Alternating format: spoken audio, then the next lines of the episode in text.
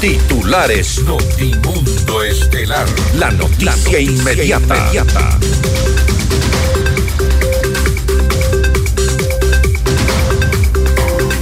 Cinco de los seis implicados en el asesinato de Fernando Villavicencio son llamados a juicio.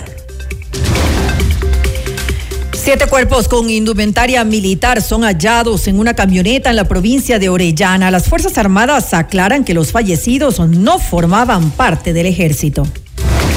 La Fiscalía y la Policía confirman el hallazgo del cuerpo de Hernán Mendoza, reportado como desaparecido en enero de este año.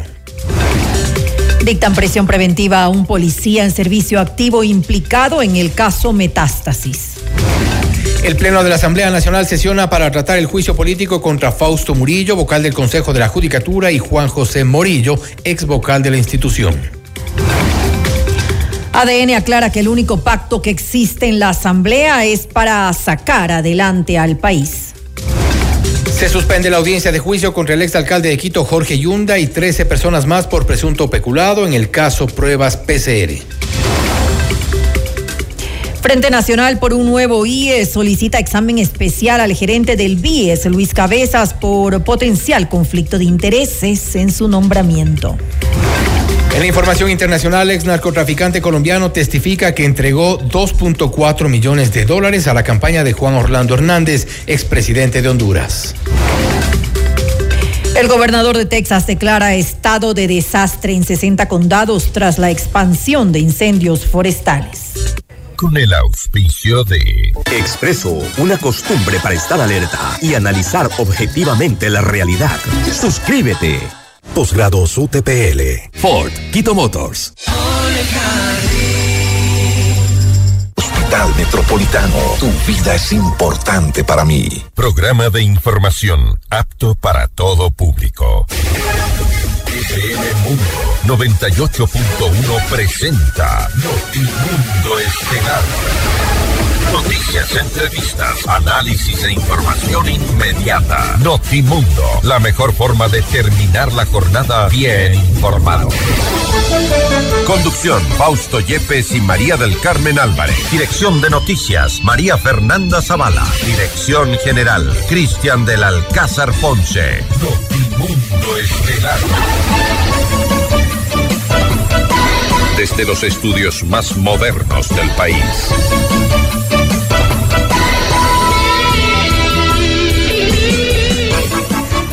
Macabro hallazgo en Joya de los Hachas, en la provincia de Orellana. Siete cadáveres se encuentran en el balde de una camioneta, según se ha confirmado. No son militares, a pesar de que tenían indumentaria militar. La Fiscalía ha iniciado una investigación sobre este hallazgo en una de las provincias de nuestro país. Amigos de Notimundo Estelar, bienvenidos a las noticias. Soy Fausto Yepes y junto a María Carmen Álvarez les acompañamos los próximos 90 minutos con lo más destacado en las noticias de estas últimas horas. María Carmen, buenas tardes. Muy buenas tardes, Fausto y amigos. Como siempre, gracias por acompañarnos en el presente espacio informativo. Revisemos enseguida nuestra agenda de entrevistas para hoy. Conversaremos con la abogada Michelle Calvache, consejera del Consejo de Participación Ciudadana y Control Social. Hablaremos acerca del concurso para defensor público que está suspendido. Eh, continúa este abuso de las acciones de protección. Lo vamos a revisar en esta entrevista. Con el doctor Camilo Salinas, director provincial de Los Ríos por Construye, hablaremos sobre la campaña por el sí o no para la consulta popular. Y con el licenciado Henry Llanes, representante del Frente Nacional por un nuevo IES, hablaremos acerca de este pedido a la Contraloría del examen especial al gerente del BIES, Luis Cabezas. Y para nuestra audiencia en Cuenca, recuerden que Notimundo es retransmitido por Radio Antena 190.5 FM. Puedes seguir también el detalle de las noticias y nuestras entrevistas exclusivas a través de redes sociales y en nuestras plataformas de Notimundo, en X, arroba Notimundo en Facebook como Notimundo, en YouTube, en FM Mundo Live. Somos FM Mundo 98.1, la radio de las noticias. Bienvenidos. Le mantenemos al día. Ahora, las noticias.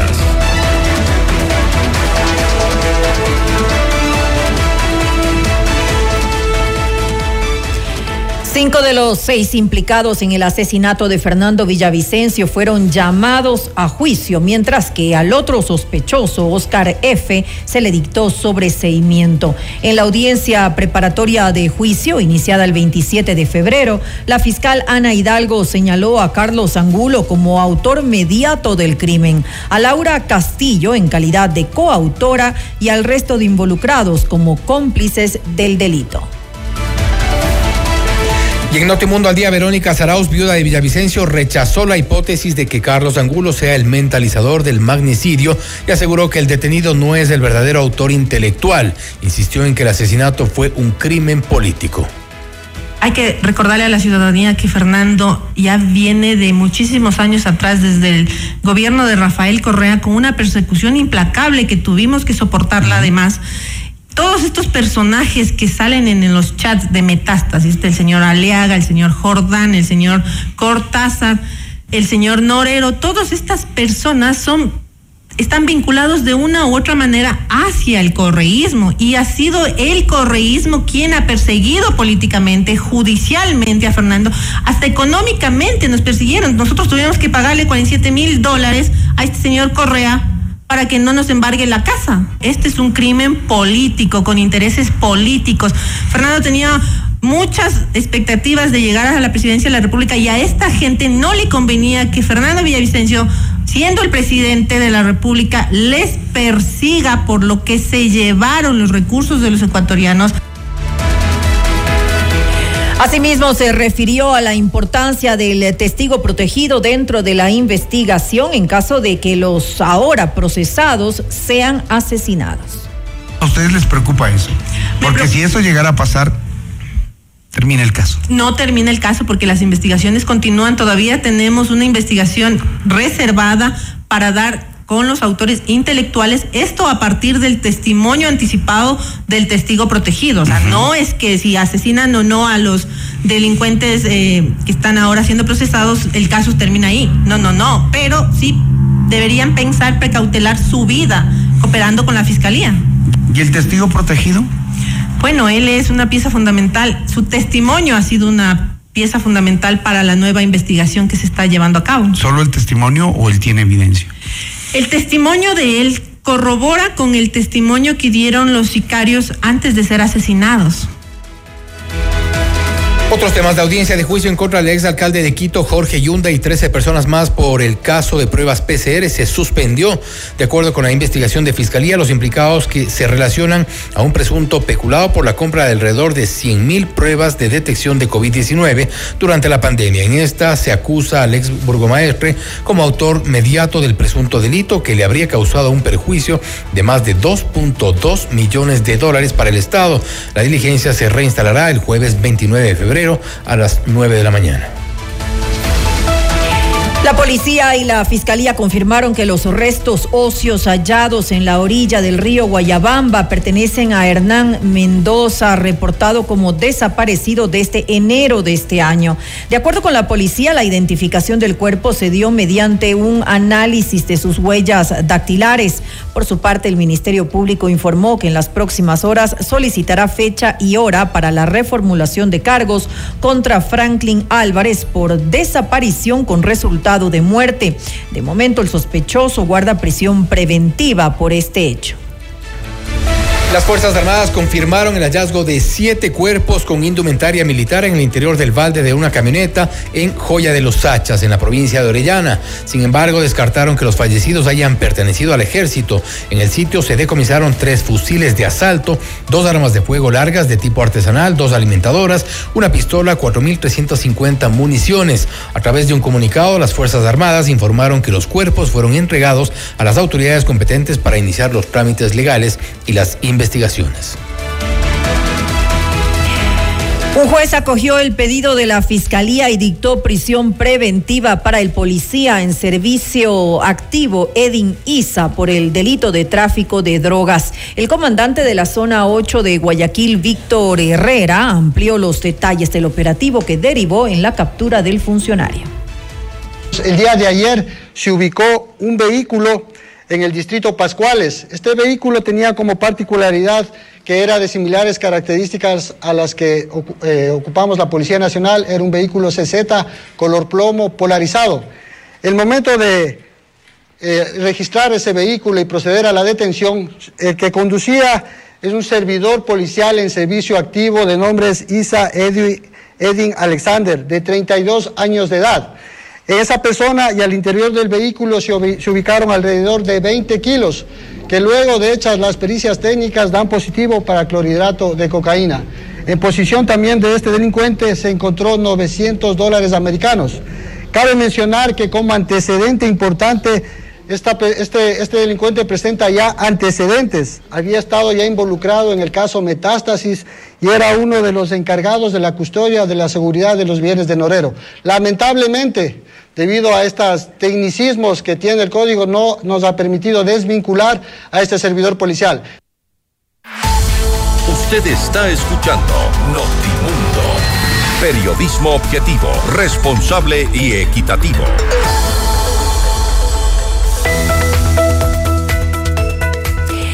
¿Sabías que Pica está preparando algo nunca antes visto? En los años bisiestos suelen suceder cosas extrañas que pasarán en Pica este 29 de febrero, así que espéralo. Pica, disfruta la vida. Tu vehículo merece lo mejor. En Forquito Motor se encuentra todo lo que necesitas junto con nuestra asesoría profesional. Mantenimientos o repuestos originales, chequeos completos y garantía en absolutamente todo. Y recuerda que no todos los talleres son expertos y si tienes un Ford, trátalo como un Ford en Ford Quito Motors. Si estando en la ciudad con tus amigos la pasas increíble, ¿te imaginas si se van todos de viaje? Este mes de San Valentín con Mall El Jardín puedes ganar cuatro pasajes para que viajes con tus amigos al destino que elijan con Copa Airlines. Acumula 50 dólares en facturas y participa. Un momento de compras en Mall El Jardín los puede llevar a donde quieran.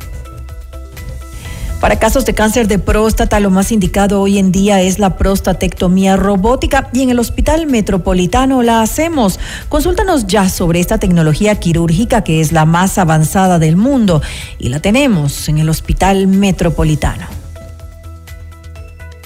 ¿Quieres estar eh, bien informado? Abre los ojos con Diario Expreso, conoce la actualidad a través de un periodismo transparente, incomprometido. Suscríbete a Diario Expreso y recibe acceso exclusivo a contenido relevante y de calidad. Mantente al día con las noticias más importantes y los análisis más profundos. Las noticias y las entrevistas de Notimundo nos encuentran en redes sociales y a través de nuestras plataformas en X en arroba Notimundo SC, en Facebook como Notimundo, en YouTube en FM Mundo Live. Volvemos. Objetividad y credibilidad. Notimundo Estelar. Con María del Carmen Álvarez y Fausto Yepes. Regresa enseguida. Somos tu mundo.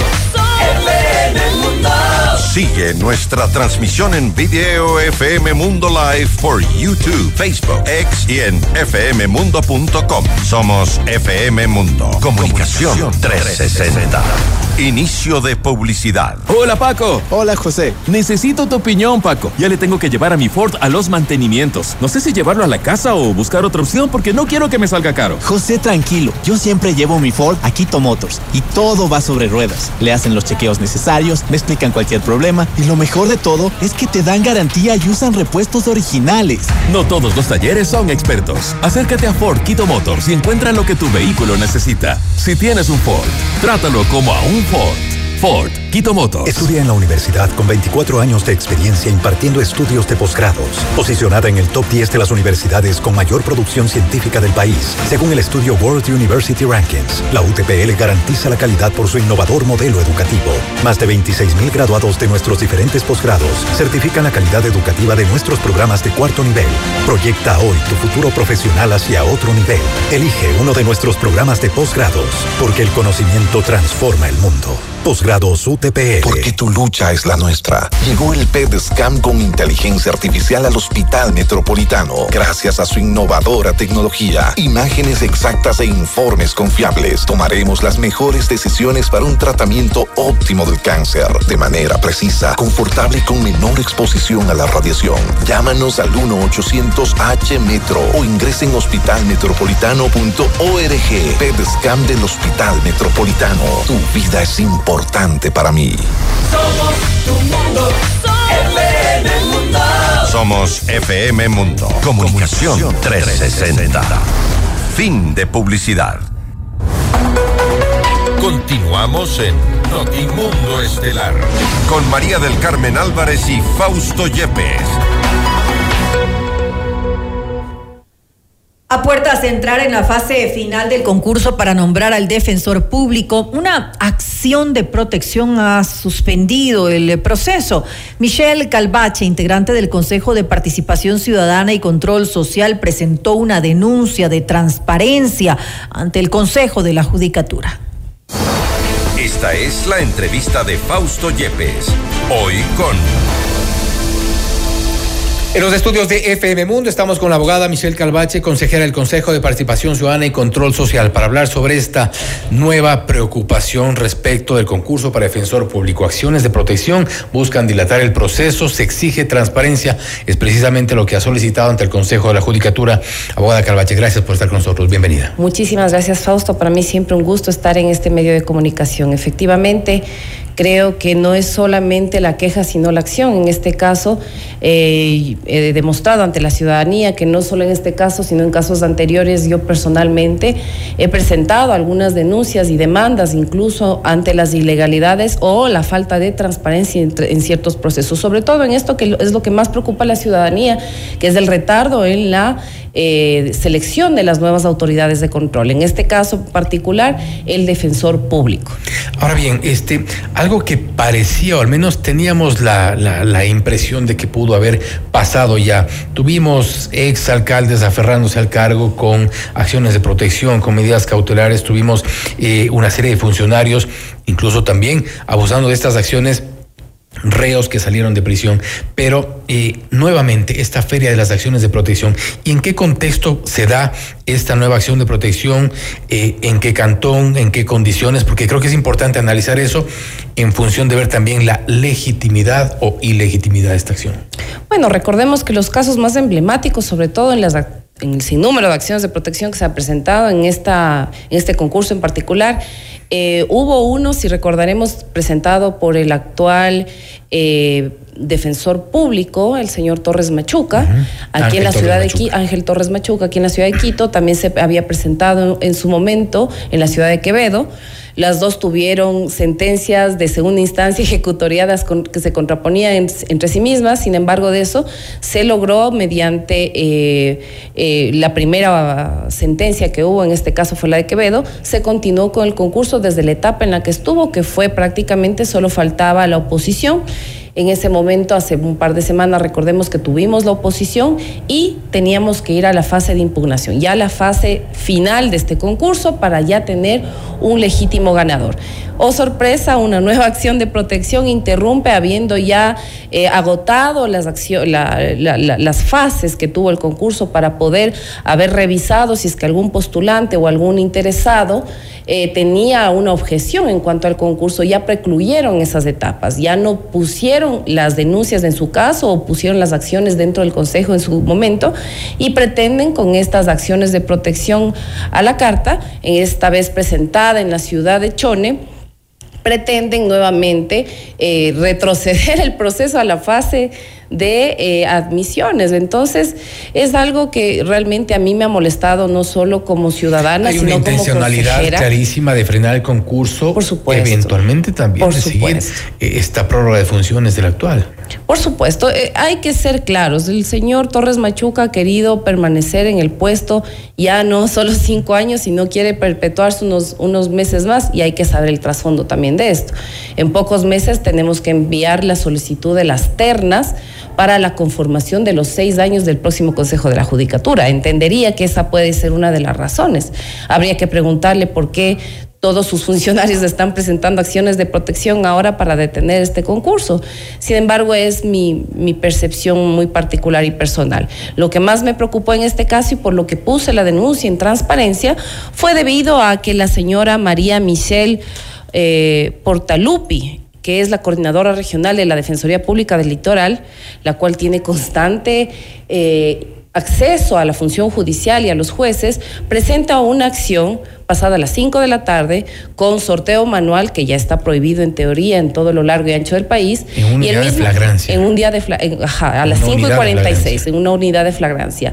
Y el mismo secretario que conoce del sorteo y sortea la causa, él mismo es el que pasa al, al juez que, que, que, que tiene y ellos son las dos personas que están ahorita conociendo el proceso. Entonces, más allá de que pueda ser que es el único juez de flagrancia de aquí de la ciudad de Chone, lo que me llama la atención eh, es que se haya hecho con medida cautelar inmediatamente después de haber tenido dos sentencias en segunda instancia. Eh, prácticamente que, finalizaron el proceso, que podían, eh, que podían apelar, podían poner un amicus en su momento. Ahora quieren dilatar y hacer este, estos procesos. Entonces, lo que yo hice fue presentar esta denuncia en transparencia, conforme a mis facultades y competencias, a las que estoy llamada para vigilar y transparentar los procesos de selección de autoridades, y es lo que ahora fui a hacer al Consejo de la Judicatura, esperando a que las autoridades que actualmente están en el Consejo de la Judicatura puedan llevar a cabo eh, la verificación de la transparencia del mismo para evitar que la ciudadanía vuelva a tener estos encontrones con las acciones de protección y no podamos tener tener las autoridades en su momento y tener más tiempo prorrogadas de estas autoridades que no debería ser. De acuerdo a una resolución de la Corte Constitucional, se suponía que era ya un tema superado, el de las acciones de protecciones, de, de protección o al menos de este abuso de, de, los recursos. Por supuesto, sí. En este caso, la señora coordinadora de, de Litoral no solo es la coordinadora y trabaja para el actual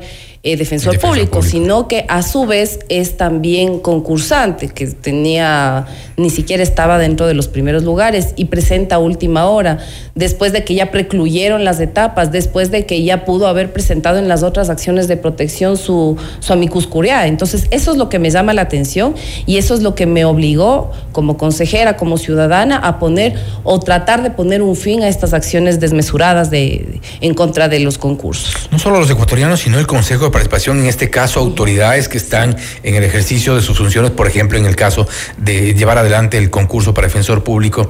Eh, estamos a merced de los jueces, de jueces de primer nivel que están eh, dedicados a estas no muy gratas tareas. Sí, la verdad es que estamos a merced de eso. Los concursos no ha sido única y exclusivamente culpa del Consejo de Participación Ciudadana. Eh, hace un momento le comentaba que el CNE también tenía este problema, una acción de protección que seis meses estaba con, no, se despachaba la causa en la, en, eh, en la Corte Provincial, por lo que yo puse otra queja igualmente para que se resuelva conforme a derecho y eh, por el retardo injustificado de esta causa. Igualmente, siempre he estado presentando demandas en contra de las irregularidades que encuentro en, muchos casos en ciertas acciones de, de, de, los concursos y mi trabajo como tal es vigilar la transparencia para que la ciudadanía tenga la tranquilidad de que se está verificando que las cosas se hagan de, correcta, de la manera más correcta. La audiencia está prevista para el 5 de marzo. ¿Qué se espera allí? Bueno, nosotros estamos esperando que el juez, por lo menos a los consejeros que estamos llamados a este juicio de manera personal, que por lo menos se nos dé un link telemático para poder asistir. Recordemos que Chone es una provincia, está en una provincia bastante delicada y nosotros no contamos con seguridad vehículos muchas veces, entonces eh, esperemos que nos den por lo menos las facilidades para poder comparecer y esperar que el juez se dé cuenta que ya hubieron acciones previas, que ya están sentencias en cuanto a lo que está demandando la, la, solicitante y que se resuelva para poder retomar el concurso como debería. ¿Cuántos postulantes están en esta etapa? En esta etapa, bueno, eh, la última etapa en la de oposición fueron 12 personas las que se les llamó a comparecer a la prueba de oposición, uh -huh. que eran los mejor puntuados, dentro de los cuales 10 de estos son los que dieron la prueba práctica y, perdón, no. posterior a esto debería llamarse a... Eh, a la impugnación ciudadana. Esta etapa, la ciudadanía podría poner eh, la impugnación a, uno o varios de los 12 primeros postulantes o los 10 primeros postulantes que son los que dieron la oposición y que estarían eh, eh, peleando, como quien dice, el primer puesto para ser el próximo defensor público. Ahora bien, no es el único freno que enfrenta el Consejo de Participación Ciudadana y Control Social porque hay varias designaciones, varios concursos pendientes y esta suerte de, prórrogas han visto ya una especie de, de maña de, en la presentación de estos, de estos recursos para prorrogarse en funciones. Y vemos estas intenciones en varios concursos. ¿Cuáles están pendientes y cuántas autoridades para un poco poner en contexto que nuestros oyentes sepan quiénes están en funciones prorrogadas? Bueno, actualmente tenemos 14, 14 concursos o 14 autoridades que tienen que designarse y que están algunas prorrogadas. Por ejemplo, tenemos defensor público, defensor del pueblo, los cinco vocales ya para este punto del CNE, porque estamos con los dos detenidos y con los tres que tenemos que ya lanzar el próximo proceso. Tenemos asimismo mismo eh, del Contralor y tal, eh, faltaría el fiscal general de la Nación, que también tenemos que empezar, las, las cuatro ternas del Ejecutivo, eh, eh, la, terna de, datos que tiene que enviar la Superintendencia de Datos, Economía Popular y Solidaria, también tenemos la de competencia económica y también tenemos en este caso la de Superintendencia de Compañías, que ya vence en marzo el, el periodo para el cual estaba elegido este superintendente. Recordemos también los problemas de los que nos encontramos con el superintendente de bancos, que también es algo que está en la Corte Constitucional, que está detenido también ya casi un año, si mal no estoy, y eh, por lo que estamos totalmente retrasados, detenidos, y estos procesos realmente entorpecen el, el, eh, buen llevar del Consejo de Participación Ciudadana. Ahora, ¿por qué? Y quiero volver un poco a lo que mencionó hace un momento, un, poco al paso, pero ¿por qué la importancia del concurso para defensor público? Porque allí también hay esta designación de las ternas y hay un interés de fondo, creo yo también, en el Consejo de la Judicatura. Esta pugna además ha sido pública y desconocida. Sí, o sea, es mi percepción muy particular, no como consejera, sino como ciudadana, porque no veo por qué de otra manera al final de un concurso acabada la etapa ya solamente para impugnación, es decir, en 10 días ya íbamos a tener un defensor público, pone una nueva acción en una ciudad que en este caso es Chone eh, para detener el concurso y usted sabe que las acciones de protección se demoran de 5 a 7 meses muchas veces y esto nos va a ocasionar muchos problemas con la designación del nuevo defensor o defensora del pueblo público. Bien, vamos a estar igual vigilantes de lo que ocurra con este y otros concursos. Lamentablemente los recursos eh, legales, las acciones de protección, medidas cautelares han frenado concursos. Ocurrió también en su momento el concurso para Contralor General del Estado. Eh, bueno, se hizo algo de, bulla también, hubo algunas inconsistencias de allí, pero esperamos que se lleve adelante y a ver la decisión del próximo 5 de marzo en la audiencia. ¿A cargo de qué juez está?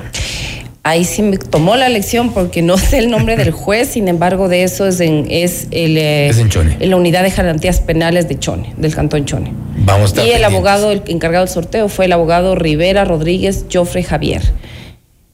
Y el secretario es Cedeño Lor Antonio Manuel. Sí, sí he tenido el nombre. Perfecto. Estamos pendientes de lo que ocurre con el concurso para defensor público, nuevamente suspendido por una acción de protección. Gracias, Michelle. Muchísimas gracias, Fausto. Ha sido la abogada Michelle Calvache, consejera de Participación Ciudadana y Control Social, hablando sobre este concurso para defensor público suspendido, por acción de qué, por acción de quién y por decisión de quiénes. Vamos a ver qué se resuelve el próximo 5 de marzo en la audiencia respecto de esta acción de protección. Esto es Notimundo Estelar, siempre bien informados. Noticias, entrevistas, análisis e información inmediata. Notimundo Estelar regresa, enseguida. Somos tu mundo. Mira nuestros mejores contenidos. Suscríbete gratis a nuestro canal de YouTube FM Mundo Live. Somos FM Mundo. Comunicación 360. Inicio de publicidad. Hola Paco. Hola José. Necesito tu opinión Paco. Ya le tengo que llevar a mi Ford a los mantenimientos. No sé si llevarlo a la casa o buscar otra opción porque no quiero que me salga caro. José, tranquilo. Yo siempre llevo mi Ford a Quito Motors y todo va sobre ruedas. Le hacen los chequeos necesarios, me explican cualquier problema y lo mejor de todo es que te dan garantía y usan repuestos originales. No todos los talleres son expertos. Acércate a Ford Quito Motors y encuentra lo que tu vehículo necesita. Si tienes un Ford, trátalo como a un Ford. Ford, Quito Motors. Oye, abre tus ojos, lee el expreso. Encuentra respuestas en En un periodismo estoy cierto. Abre tus ojos. Lee el expreso. Expreso, una costumbre para estar alerta y analizar objetivamente la realidad. Suscríbete. ¿Vas a acompañar a tu novia de shopping? Mole el Jardín te plantea tres momentos para que lo pases increíble. Uno, mientras ella compra, anda al patio de comidas por una hamburguesa. Aprovecha que nadie va a pedirte las papitas. Mm. Dos, pasa por la barbería y sorpréndela con un cambio de look. Tres, no hace falta que sea su aniversario. Cómprale un regalo. Mole el Jardín. Muchos momentos en un solo lugar. Mole el Jardín. Somos tu mundo. Somos FM Mundo. Comunicación 360. Fin de publicidad. Continuamos en Notimundo Estelar con María del Carmen Álvarez y Fausto Yepes. Le mantenemos al día. Ahora, las noticias.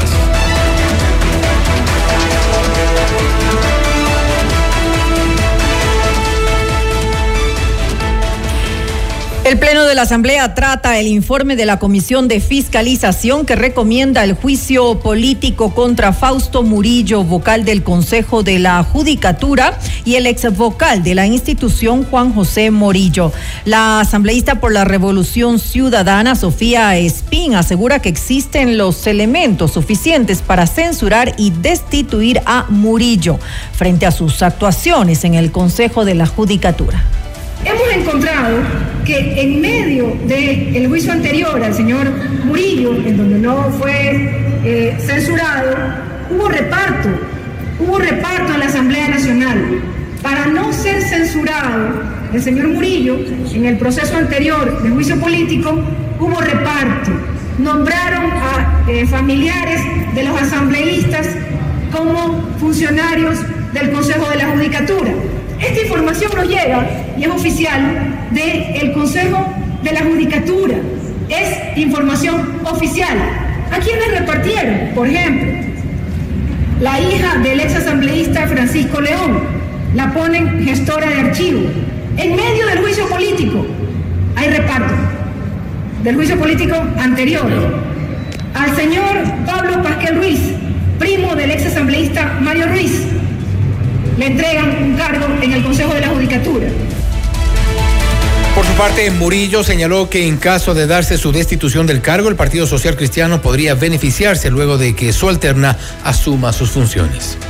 Eh, si es que tiene cabida la censura, en el supuesto no consentido, los vocales tenemos un suplente. Y en mi caso, la suplente es la doctora Elsie Celi, identificada claramente con el Partido Social Cristiano. Yo he venido señalando que más allá de Fausto Murillo, aquí hay un tema de institucionalidad. Estamos exactamente en un proceso de selección de 10 jueces de Corte Nacional y claro, los intereses de orden político, los intereses de la mafia narcopolítica pretende infiltrarse en el Consejo de la Judicatura para meterle mano en los procesos de selección, nada más ni nada menos de 10 jueces de la Corte Nacional, que a su vez tendrán que elegir el presidente titular de la Corte Nacional y además esa Corte tiene que enviar la terna para que en el año 25 se integre el nuevo Consejo de la Judicatura durante la sesión, el asambleísta por el Partido Social Cristiano Carlos Vera respondió a Murillo y descartó que esta organización política se beneficiaría de su destitución. En conversaciones y otro tipo de señalamientos que carecen de veracidad y narran dentro de la novela que han relatado que esta circunstancia se ajusta debido a que la persona que asumiría en su calidad de actual vocal suplente el cargo en el Consejo de la Judicatura, una señora doctora que responde a los nombres de El Ciceli, tiene alguna relación directa con el Partido Social Cristiano. Hecho completamente falso. La señora El Ciceli es una mujer, una abogada identificada claramente con una línea ideológica política de izquierda, lejana al Partido Social Cristiano. Además, el legislador criticó la gestión de Murillo a cargo de la reconstrucción del edificio de la Corte Provincial de Justicia de Manabí. Intentando evadir la responsabilidad que se tiene, que cuando se celebró dicho contrato para la reconstrucción de la Corte de Justicia de Puerto Viejo en el año 2019, con un plazo de 270 días, tuvo que realizarse una serie de procedimientos que realmente nos llamaron la atención. Dentro de ellos nos manifestaban los vocales que tuvieron que realizar el cobro de la garantía producto del seguro con el que estaba asegurado, valga la redundancia, este edificio de la judicatura en Puerto Viejo. Esa suma económica, producto del pago del siniestro, ascendió aproximadamente a 4 millones de dólares. Sobre estos señalamientos, el vocal Fausto Murillo detalló que desde el Consejo se realizó una vigilancia continua de este proceso e incluso se planteó el inicio de investigaciones relacionadas a un presunto incumplimiento del contratista. Los temas de contratación pública no son temas de responsabilidad del presidente. En el Consejo de la Judicatura, el representante legal quien firma el contrato es el director general. Lo que sí hice yo como presidente es preocuparme de hacer avanzar y hacer seguimiento, pero adicionalmente, señores asambleístas, debo indicar que por disposición de Fausto Murillo, presidente encargado del Consejo de la Judicatura, se solicitó una auditoría a la Contraloría General del Estado para que, para que establezca las responsabilidades por este incumplimiento contractual del contratista constructor y del fiscalizador. Además, Murillo enfatizó que la acusación de presunto tráfico de influencias en su contra es maliciosa frente a las supuestas pruebas que lo incluyen dentro de una conversación en la que él afirma no haber participado. O las voces de quienes están en esos audios. Tres personas entre esas tres personas, ha dicho de la prueba audiovisual presentada por el asambleísta interpelante, no aparece Fausto Murillo. ¿Y por qué no aparece? Porque Fausto Murillo jamás estuvo en esa reunión. Porque Fausto Murillo en esas fechas inclusive estaba fuera del Consejo de la Judicatura. Por tanto, atribuirme o pretender atribuirme un delito de tráfico de influencias sin haber estado ni siquiera presente, realmente es malicioso. Con respecto a cuestionamientos sobre una posible arrogación de funciones, Murillo explicó que su ascenso como presidente del Consejo de la Judicatura se dio mediante un proceso legítimo dice maliciosamente y fraudulentamente que la sentencia de la Corte Constitucional de 26 de septiembre del 2022 en su texto afirma que Fausto Murillo se ha arrogado funciones. Falso, de falsedad absoluta. Y es muy fácil, señores asambleístas, si ustedes en su teléfono ponen la sentencia de 26 de septiembre del 2022, escriben la palabra arrogación, va a salir, no existe. No es que de pronto con la renuncia Fausto Murillo se autoproclamó presidente del Consejo. No es verdad. Entonces estamos viendo las falacias estamos viendo las verdades a medias que se han dicho. Por su parte, el ex vocal de la Judicatura, Juan José Morillo, resaltó que el juicio político en su contra fue planteado de forma arbitraria y se contrapone a la Constitución. en ustedes se encuentra, señores asambleístas, como los llamados a hacer respetar la constitución y las leyes. Y dentro de esto, por supuesto, se encuentran las garantías básicas del debido proceso. Garantías básicas que están contempladas en el artículo 76 de la Constitución de la República del Ecuador, en la que determinan todos los derechos que tiene, en este caso, un enjuiciado político, y que ustedes deben velar y garantizar. Lo que he venido advirtiendo durante todo el proceso de sustanciación ante la Comisión de Fiscalización de que se me están vulnerando mis derechos constitucionales y legales durante toda la sustanciación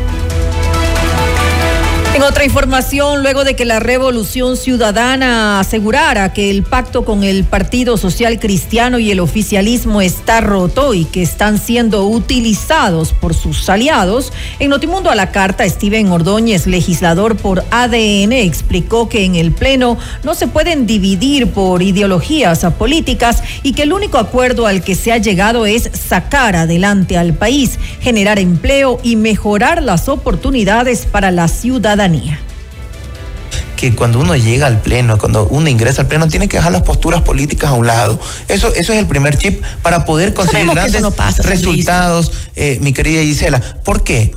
Porque es la única manera de que, se, de que las cosas avancen. Si no, no podemos seguir trabajando. Y no, que, y no, no puedo ser tal vez una persona egoísta que si viene una buena postura de la revolución ciudadana, que viene una buena postura del Partido Social Cristiano o que viene una buena postura de construye, me puedo poner porque tal vez no es de mi línea. No puedo ser de ese tipo de personas. Estoy totalmente de acuerdo con usted y creo que, los ecuatorianos también. Las cosas positivas. el acuerdo que ha existido es sacar adelante este país. Mm.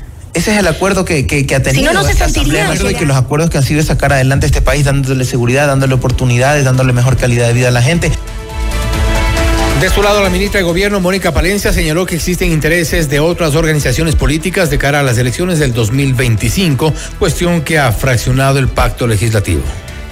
Yo creo que eh, ADN ha dado una muestra de coherencia, es una bancada consolidada y eso es lo que me interesa porque es un partido en donde, un movimiento en donde hay un presidente coherente, hay un presidente fuerte y ya sabíamos que podían acontecer este tipo de situaciones, pues estamos eh, realmente muy próximos a una nueva campaña electoral y ya hay precandidatos, ya hay intereses que siempre han existido, ya hay ganas de poner el dedo como si hubiera fallas en un gobierno que tiene tan solo el día 4 cumple 100 días y se nos ha dicho que los 100 primeros días son de luna de miel, pero ya, ya estamos viendo lo que está aconteciendo.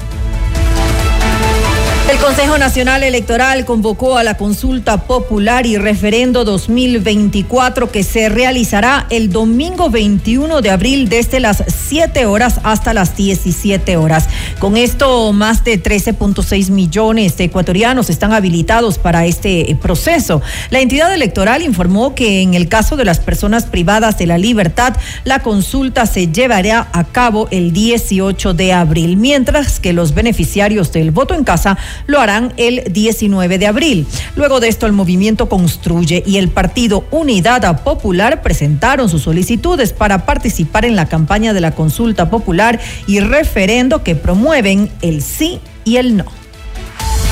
Usted está escuchando Notimundo. Periodismo objetivo, responsable y equitativo.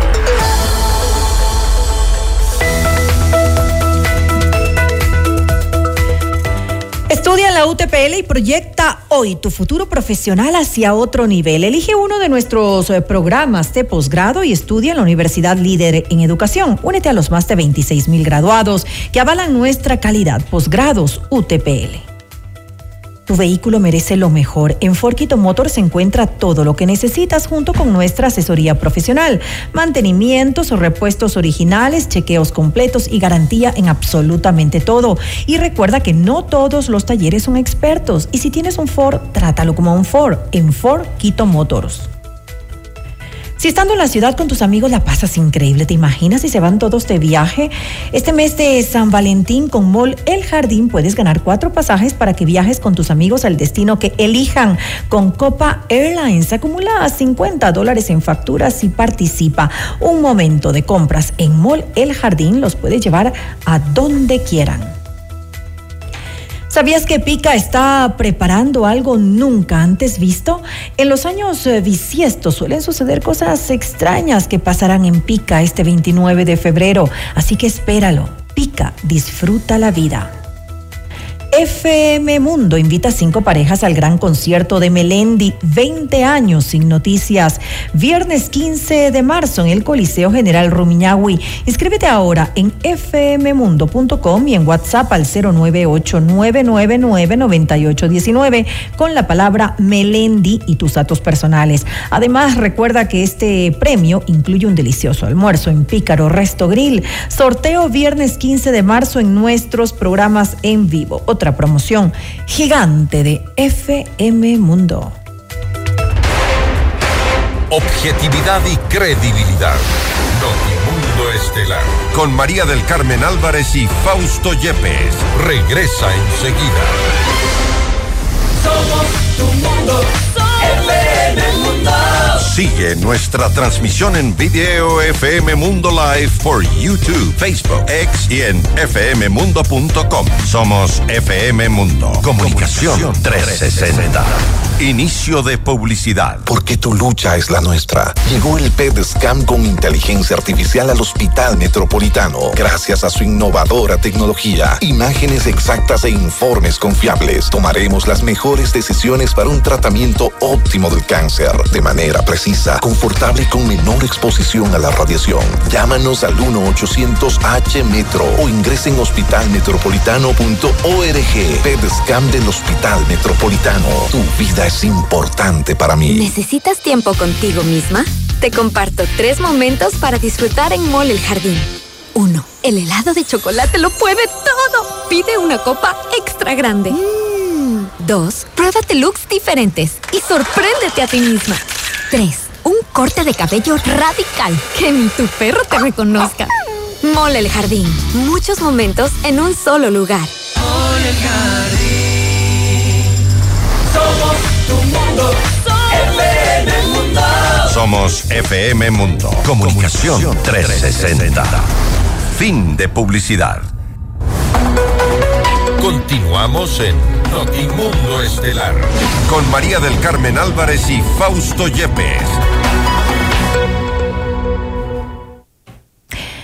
El Partido Unidad Popular ha oficializado su campaña a favor del no, mientras que el movimiento Construye lo hará a favor del sí. Las agrupaciones políticas tienen hasta el 4 de marzo para inscribirse en el Consejo Nacional Electoral. Vamos más allá de la noticia. Notimundo Estelar en FM Mundo con María del Carmen Álvarez. Y nos acompaña a esta hora el doctor Camilo Salinas, él es director provincial de Los Ríos por Construye. Doctor eh, Salinas, muy buenas eh, tardes y gracias por acompañarnos. Le saluda María del Carmen Álvarez. Muy buenas tardes, María del Carmen. Espero que esté muy bien. Saludos a todo el Ecuador y gracias por la invitación. Gracias a usted por estar aquí junto a nosotros. Eh, doctor Salinas, estamos pues a puertas ya de la consulta popular y referendo convocado por el actual eh, gobierno y construye, como le dije hace un momento, ya se ha pronunciado en su respaldo a la misma. Eh, ¿Por qué se alinean ustedes al sí con el gobierno? Bueno, el día de hoy ya legalmente hemos eh, participado y nos hemos inscrito para poder estar eh, presente en la campaña. Recuerden que dentro de nuestras propuestas en lo que lideró Fernando Villavicencio, son tres propuestas que están incluidas en las 11 preguntas. La número 6, 7 y 10, en donde se habla de la extradición a delincuentes y narcos y personas que estén cometiendo actos ilícitos aquí en el país, inclusive eh, delitos sexuales. La ley de extinción de dominio donde hemos promulgado, e inclusive el asambleísta Peñafiel de nuestra bancada ha presentado varias reformas en el último ley económica urgente para poder quitar el dinero ilícito a los diferentes grupos de poderes que están dentro, lavando el dinero dentro del país. Y finalmente, una propuesta que fue promulgada por Fernando Villavicencio en la campaña, que es el contrato por hora, donde nuestros jóvenes pueden, eh, van a poder trabajar y además también estudiar. Eso es lo que han pedido y piden y solicitan para poder incrementar lo que es las necesidades de, de ingresos laborales en nuestro país y que nuestros jóvenes puedan prepararse y estudiar y también trabajar.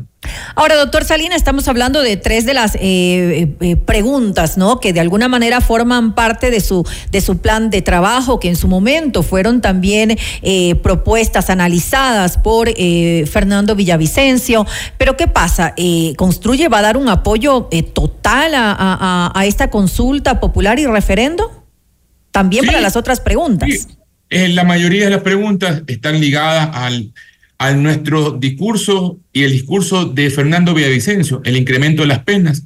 Lo dijimos en las reformas del Código Integral Penal, que era innecesario debatirlo el momento, porque existen directamente la pregunta número dos. ¿Está de acuerdo usted en el incremento de penas en delitos como trata personas, sicariatos, delincuencia organizada, etcétera?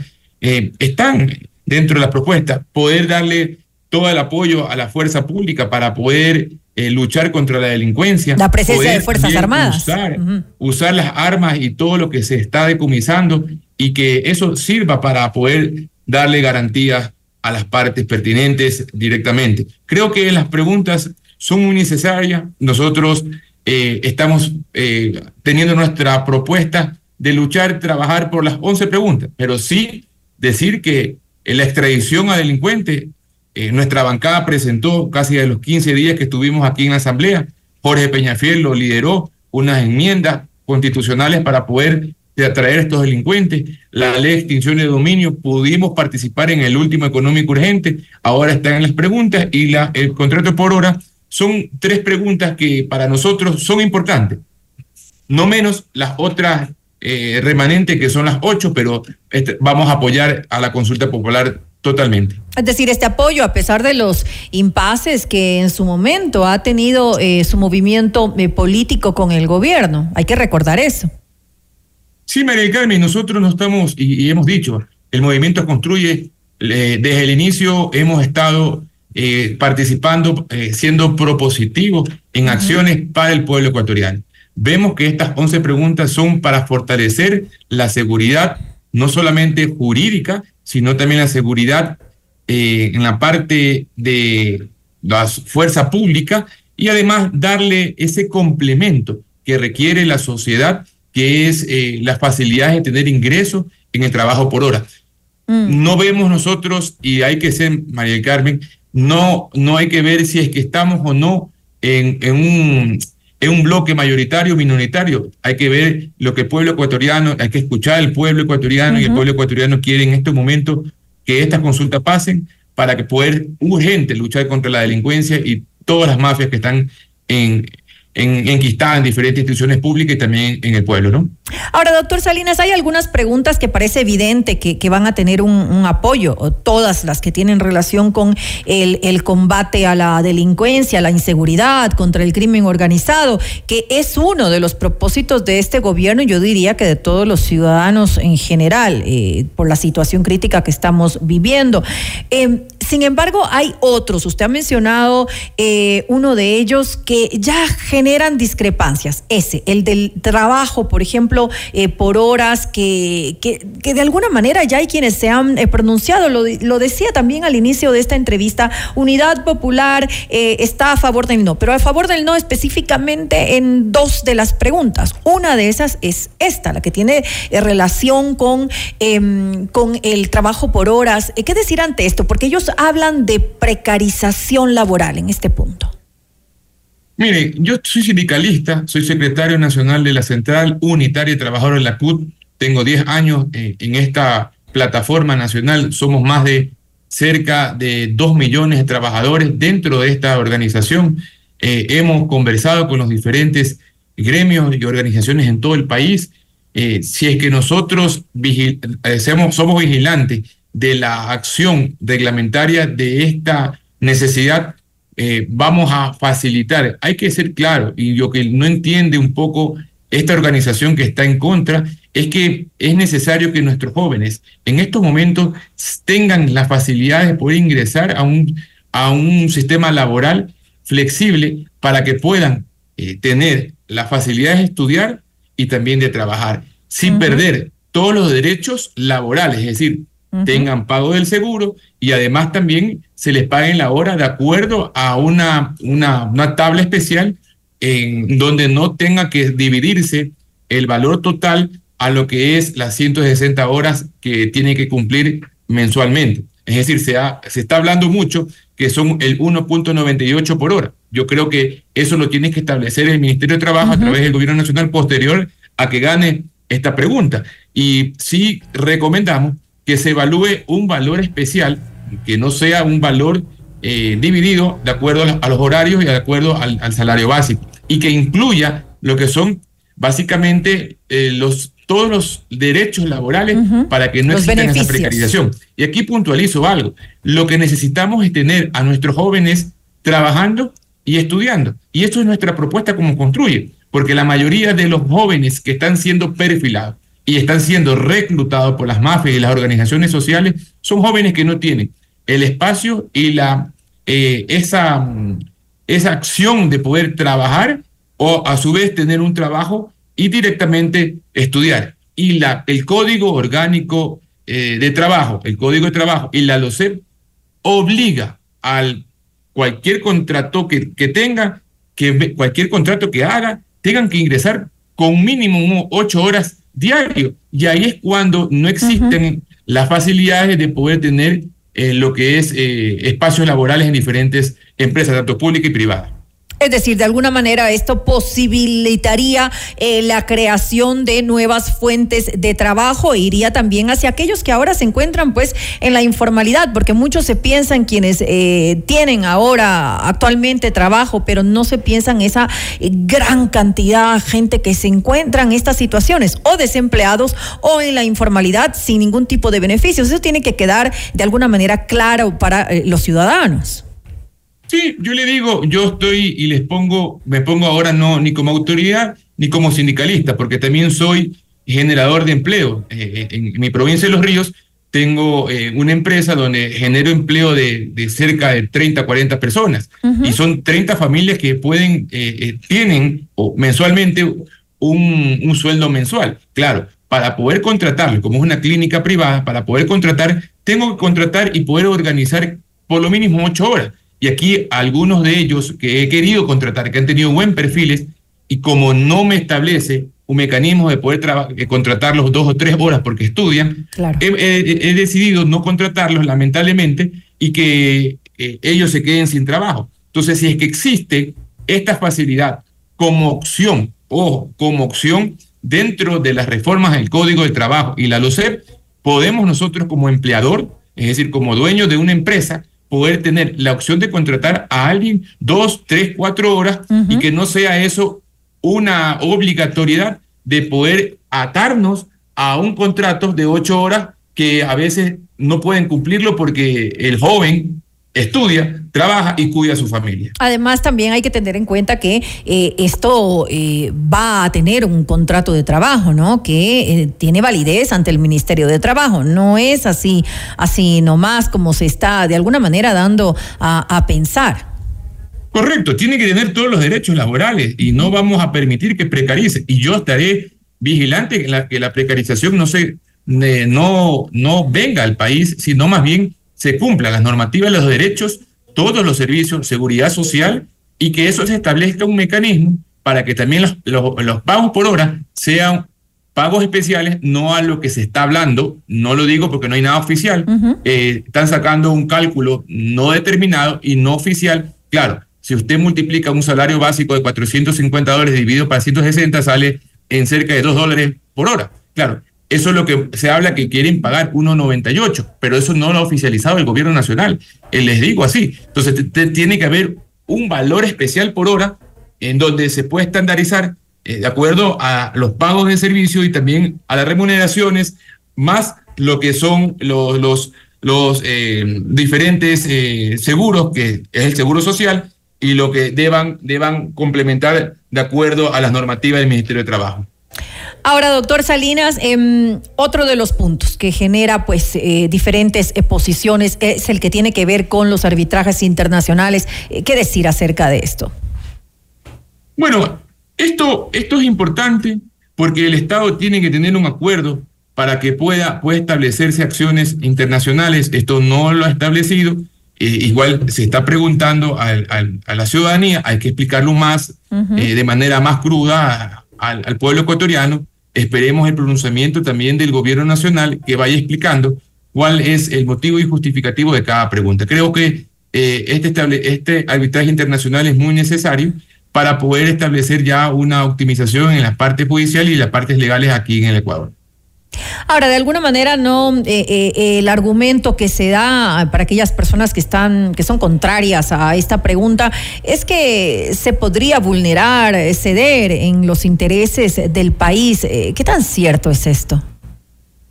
mire, yo creo que tenemos que evolucionar un poco a las necesidades internacionales. lamentablemente se ha un poco eh, evidenciado que hay muchas empresas que quieren invertir en el país, pero tienen muchas trabas comerciales, tienen muchas trabas normativas locales que todavía están vigentes desde el año 1. Yo creo que con esta pregunta se podrá tener una inversión eh, con mayor facilidad, va a venir este, inversión extranjera, puede, podemos tener espacios contractuales y además un, un espacio comercial eh, teniendo en cuenta que existen ya algunos puertos que están evolucionando. Vea, el DP World en, en Pozora es un puerto internacional donde está evolucionando y que muchos de estos, eh, muchos inversionistas quieren ya venir acá a tener un espacio, pero eh, tienen un impedimento porque no está abierto el arbitraje internacional. Claro. Creo yo que es muy necesario. Eso genera dudas. Y, y, eso es lo que tenemos que hacer. Eso daría mayor seguridad a quienes quisieran venir a invertir a nuestro país. Eh, eh, es un mensaje, es un mensaje muy profundo para que puedan venir a invertir. Y ya hay muchos, les digo, hay muchas empresas internacionales que ya están solamente poniendo la pregunta a, a, que el, el Ecuador decida ya están queriendo invertir y quieren ya ingresar al país y están en estos momentos evaluando dónde ya crear una empresa ya física o construir ya diferentes eh, espacios de fábrica para poder almacenar todo lo que quieran traer aquí en el país. Vea el mensaje, eso es importante. Y algo que es tan importante eh, y tan necesario eh, en estos momentos críticos en la economía del país, ¿no? Que, que haya confianza para inversionistas extranjeros. Sin lugar a dudas.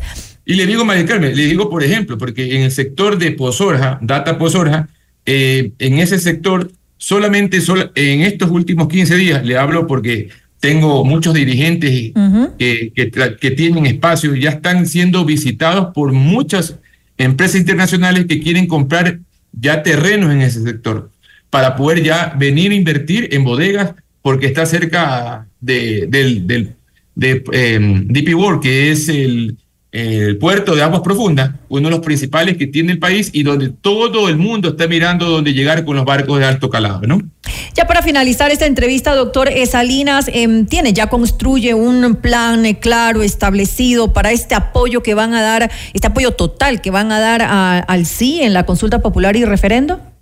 Sí, nosotros ya como movimiento hemos establecido las líneas comunicacionales, como la ha visto, nuestro discurso va a ser sí, sí, sí eh, a toda la consulta popular, pero principalmente lo que promulgó el presidente Fernando Villavicencio, nuestro candidato, que lo dijo en campaña y que bueno, es muy importante decirlo, eh, se da este, este lanzamiento o esta inscripción como movimiento construye en el CNE en el momento donde ya está en, en, este rato la audiencia de formulación de cargo de las personas mm. involucradas. Eso a nosotros los, nos, nos llena por lo menos de aliciente después de ese eh, catástrofe que nos pasó, que nos quitaron a nuestro líder. Creo que eh, vamos por buen camino. Son 11 preguntas que va a ayudar al país en el tema de seguridad, en el tema de, de, un, de, de una acción para poder fortalecer la fuerza pública en generar empleo, que es nuestra propuesta, y que también vengan el inversionista internacional a poder creer en el país y podemos tener una, una dinámica y un capital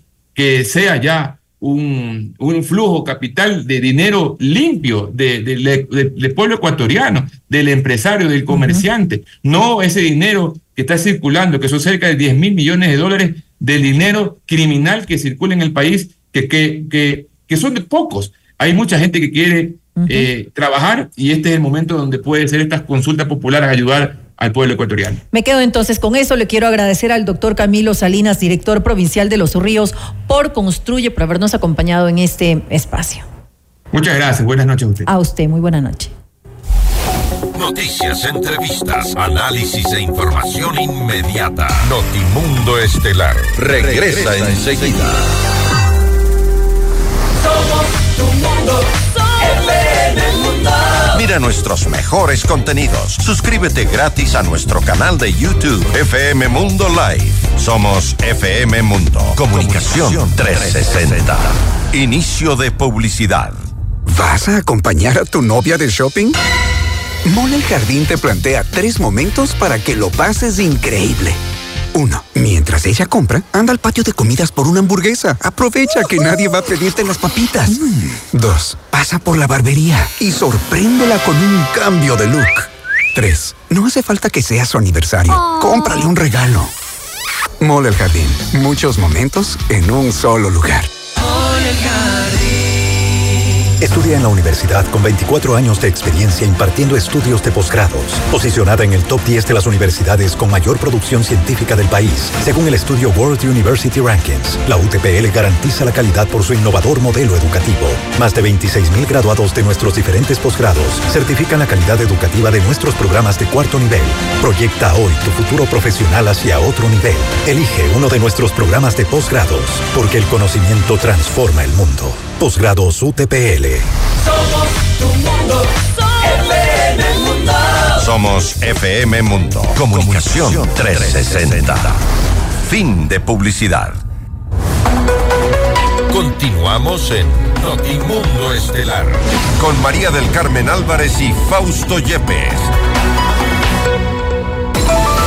Le mantenemos al día. Ahora, las noticias.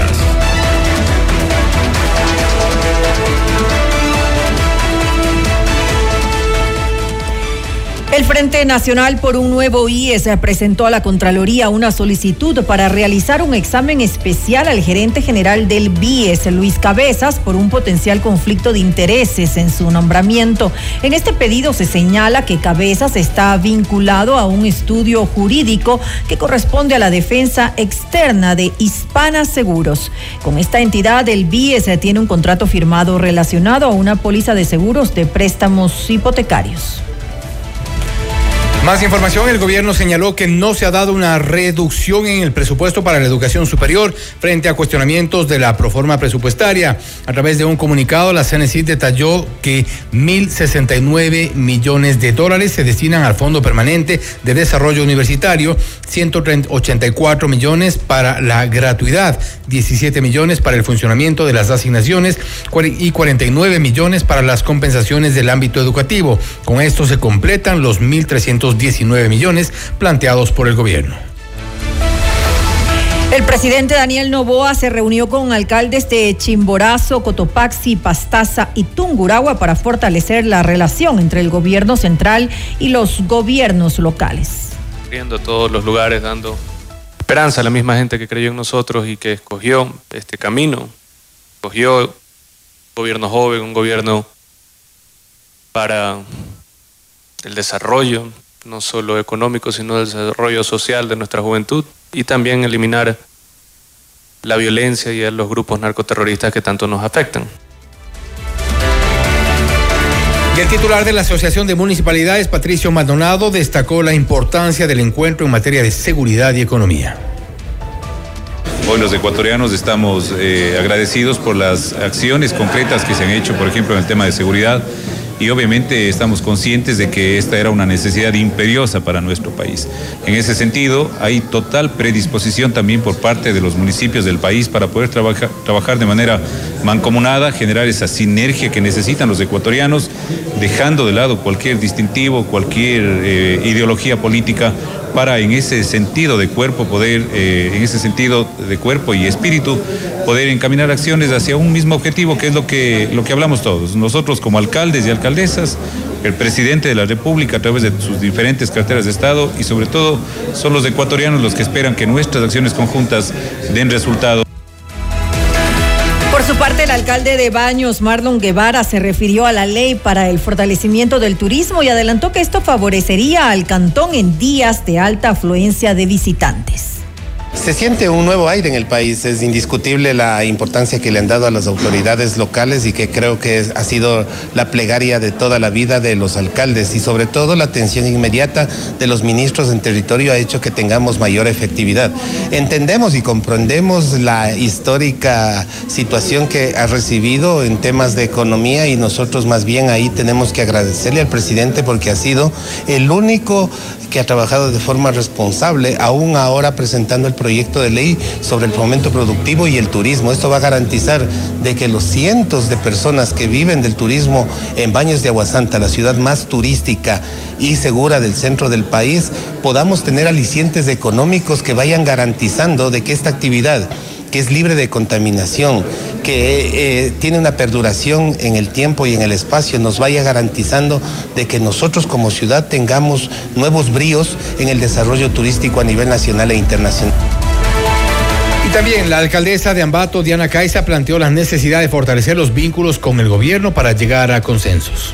Es importante también mencionar que Ambato, al ser un cantón importante de comercio, de industria, de turismo, recibe al señor presidente y por supuesto agradece a través de estas mesas de diálogo, de trabajo, en realizar consensos, pero sobre todo también en búsqueda de realizar soluciones efectivas. En el tema de la ley económica urgente, en donde precisamente nosotros nos, como GATS nos eh, apoya a realizar, en este caso, ordenanzas para la remisión de multas de intereses. En ese sentido, yo creo que es importante reconocer y recalcar el trabajo que desarrolla el Gobierno Nacional.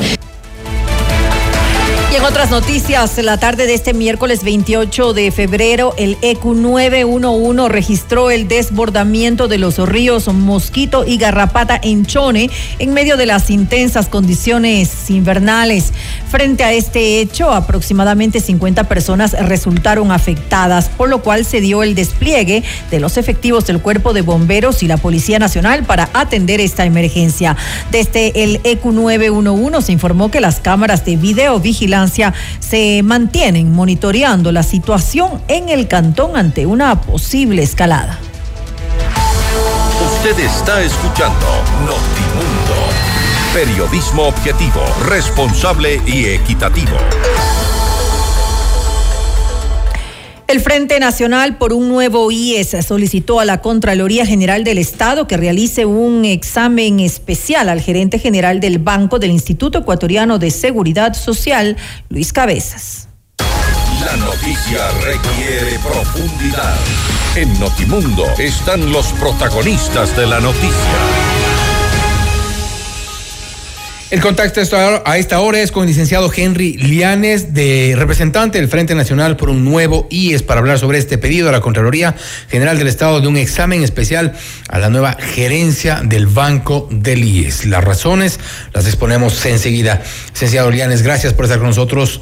Fausto Yepes le saluda, bienvenido. Buenas noches, estimado Fausto. Un, cordial saludo para usted y para la audiencia. Eh, muy amable por, por la invitación.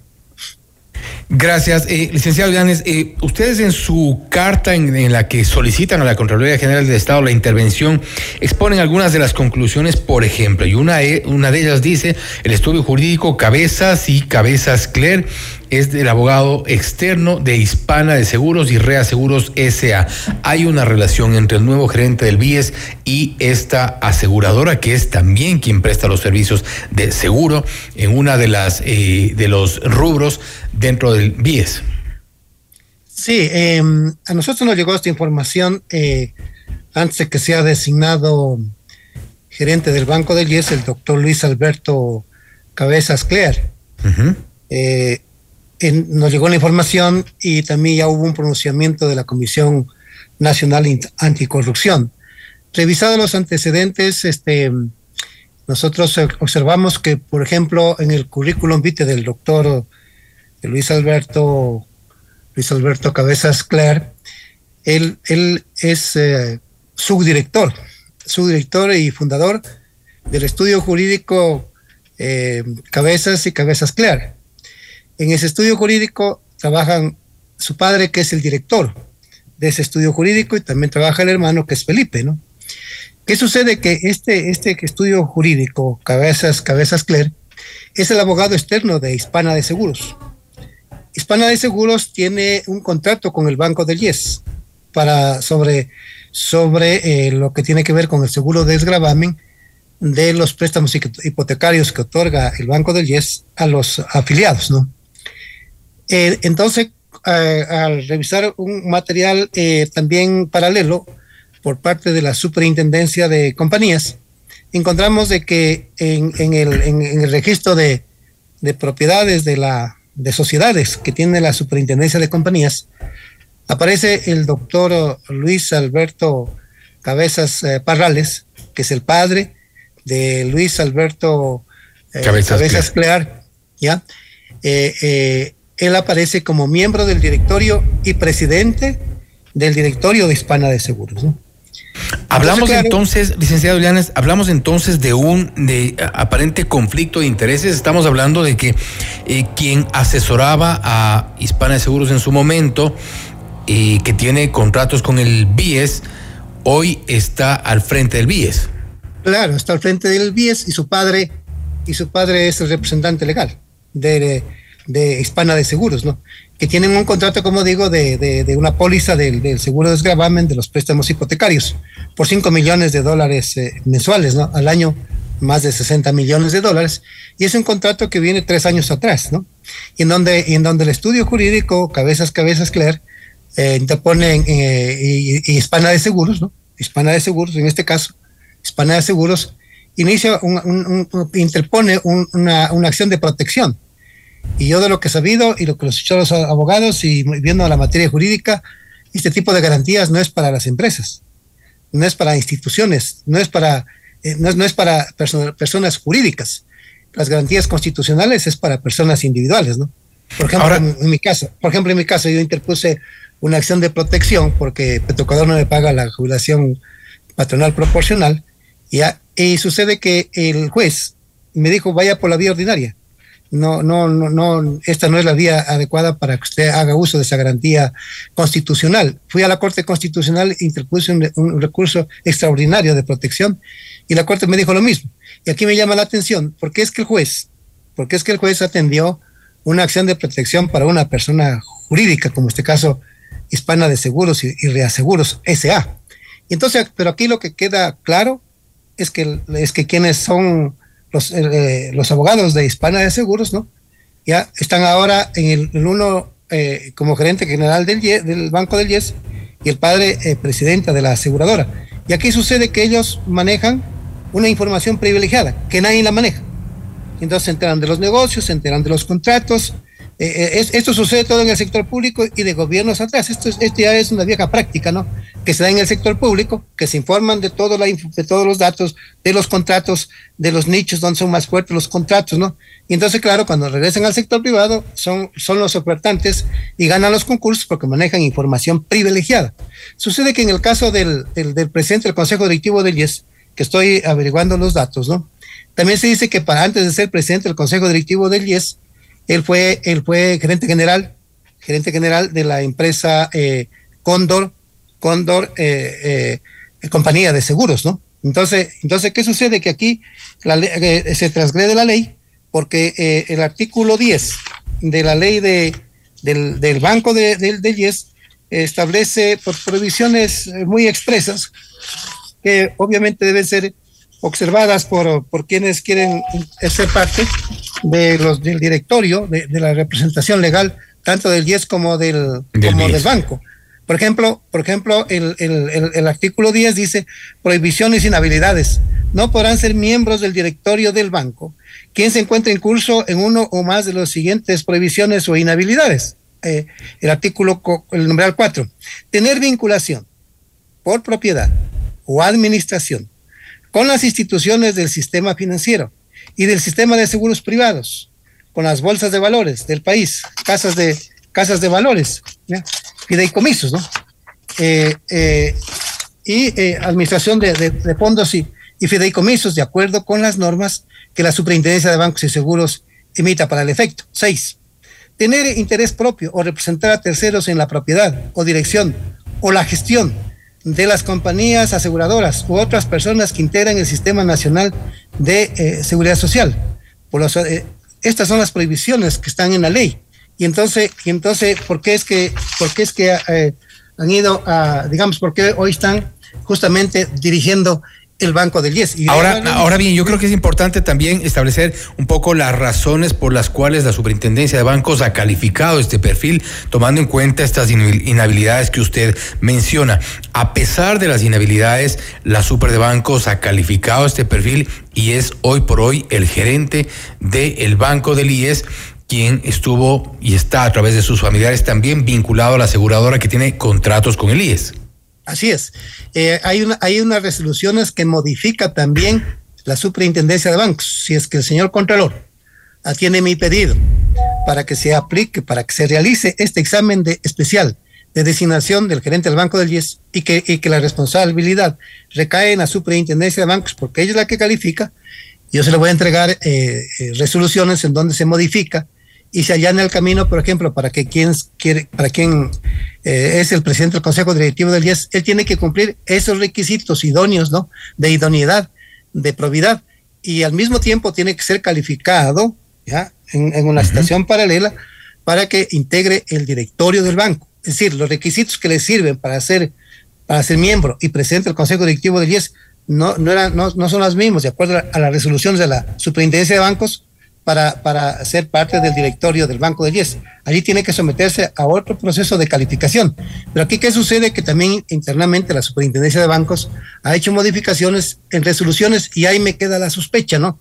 De que se adecúen las, las normas con el objetivo de, de beneficiar intereses de grupos de poder que quieren estar en la cúpula del Estado o, o en la cúpula de, de, del seguro social, ¿no? Eh, manejando plata que no es del Estado, que no es, que no son recursos públicos, ¿no? Que no son de las finanzas públicas, sino, sino que son aportes de los trabajadores para, para financiar las prestaciones de salud y de jubilación. Así Ahora, que, licenciado Llanes, este, y revisando un poco el, el, el, eco que ha tenido este, este pedido del Frente Nacional por un nuevo IES, vemos también que desde la Asamblea Nacional se pide al presidente eh, Novoa, dice uno de los asambleístas, Ferdinand Álvarez, los cargos públicos deben ser ocupados por las personas que estén mejor capacitadas y que no tengan conflicto de intereses en espacios que asumirán la designación del abogado Luis Cabezas Cler como gerente del BIES, ha generado sospechas sobre presuntas irregularidades.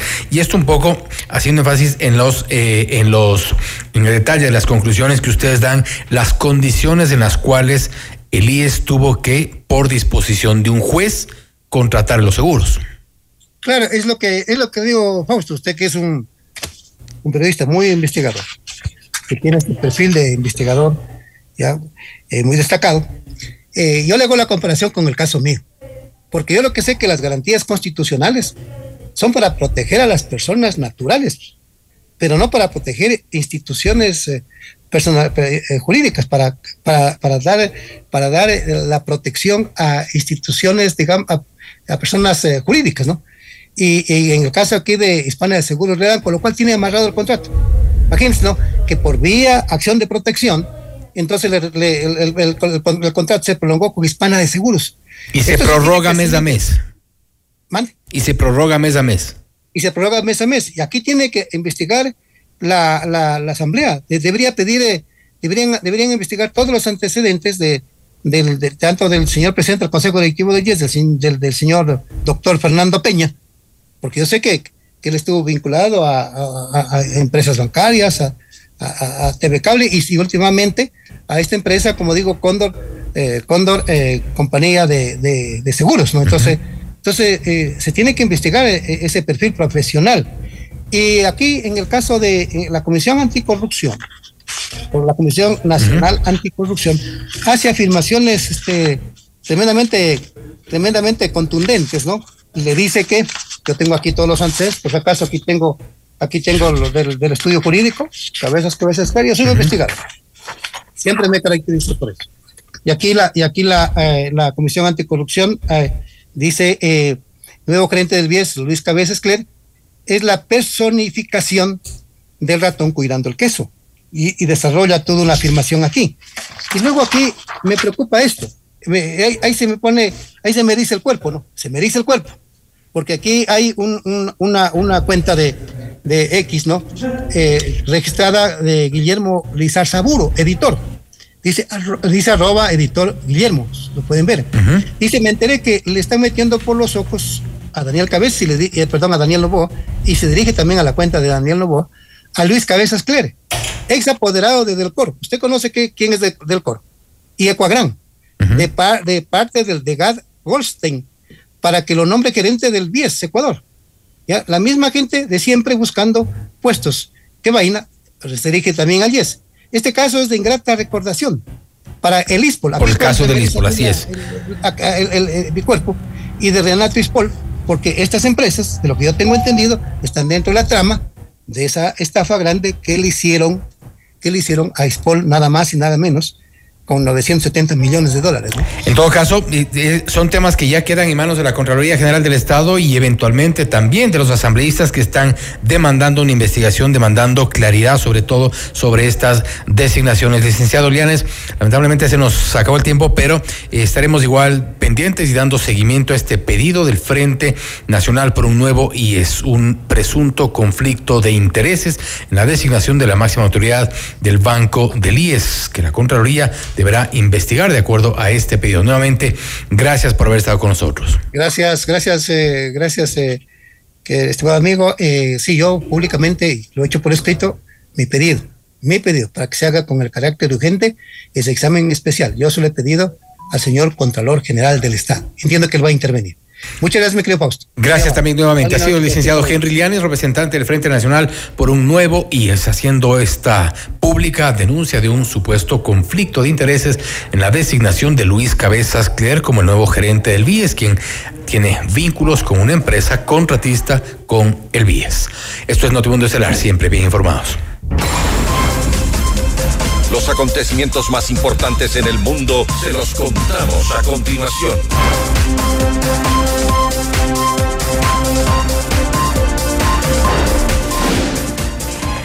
El narcotraficante colombiano Luis Pérez, ex integrante del cartel de Sinaloa, aseguró haber entregado 2.4 millones de dólares a la campaña electoral del expresidente de Honduras, Juan Orlando Hernández. El testigo aseguró que los pagos se realizaron en diversas ocasiones para garantizar la seguridad de Puerto Cortés y adquirir información sobre el monitoreo de otras autoridades. De acuerdo con el testimonio de Pérez, sus contenedores nunca fueron incautados como parte de un agradecimiento del exmandatario por su aporte a la campaña. La Corte Suprema de los Estados Unidos aceptó este miércoles revisar si el expresidente Donald Trump puede ser juzgado por supuesta injerencia electoral en los comicios generales del 2020. Esto se da en el marco de la apelación que presentó el exmandatario el 12 de febrero a la decisión de una corte inferior que determinó que no gozaba de impunidad y que debía ser enjuiciado por pretender revertir los resultados de las elecciones e instigar al asalto al Capitolio ocurrido en enero del 2021. El alcalde de Nueva York, Eric Adams, propuso cambios en la política migratoria para remitir a ciudadanos indocumentados acusados de algún delito al servicio de inmigración y control de aduanas y de esta manera que puedan ser deportados. Esto ocurre luego de varios escenarios en los que migrantes que arribaron a la ciudad fueron señalados de protagonizar actos violentos y tiroteos. Adams puntualizó que quienes incurran en dichas acciones no tienen derecho de permanecer en Nueva York. El Parlamento de Venezuela, de mayoría oficialista, propondrá al Consejo Nacional Electoral al menos 27 fechas para llevar a cabo los comicios presidenciales. Estas propuestas forman parte de un documento oficial que, a decir del máximo representante de la Asamblea, Jorge Rodríguez, contiene todas las garantías de transparencia y una normativa para el uso de redes sociales en la campaña electoral.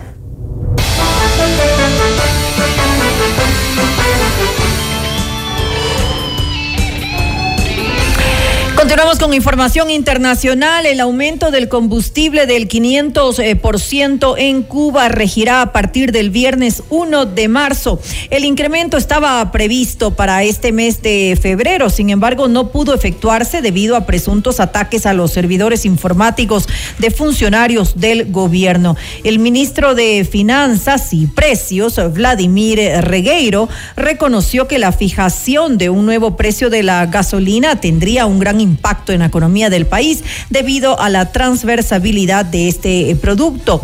Eh, asimismo, señaló que los costos anteriores de este bien se encontraron desactualizados y son eh, producto de los subsidios de los últimos mandatos. Con 267 votos a favor y 50 en contra, el Senado de Francia aprobó que la ley de derecho al aborto sea incluida en la Constitución. Esto forma parte de una propuesta del presidente Manuel Macron, quien reaccionó a la medida a través de sus redes sociales. Estoy comprometido a hacer irreversible la libertad de las mujeres a abortar. Se está dando un paso decisivo y lo celebro, dijo el primer mandatario, quien convocará al Parlamento para el próximo 4 de marzo. Y ahora sí, llega el fin de este espacio de noticias. Volvemos mañana con más información, entrevistas y por supuesto siga con FM Mundo 98.1. Así es, como siempre, gracias por acompañarnos y que tengan una muy buena noche. FM Mundo 98.1 presentó Notimundo Estelar. Noticias, entrevistas, análisis e información inmediata. Notimundo, la mejor forma de terminar la jornada bien informado. Conducción, Fausto Yepes y María del Carmen Álvarez. Ingeniería de sonido, Mauro Olivo. Redacción y redes sociales, Daniel Ocaña. Esteban Cislema. Dirección de noticias, María Fernanda Zavala. Dirección general, Cristian del Alcázar Ponce. Notimundo Estelar. Se prohíbe la reproducción total o parcial de este programa sin previa autorización de FM Mundo. Notimundo Estelar con el auspicio de Expreso, una costumbre para estar alerta y analizar objetivamente la realidad. Suscríbete. Posgrados UTPL. Ford, Quito Motors. Hospital Metropolitano, tu vida es importante para mí.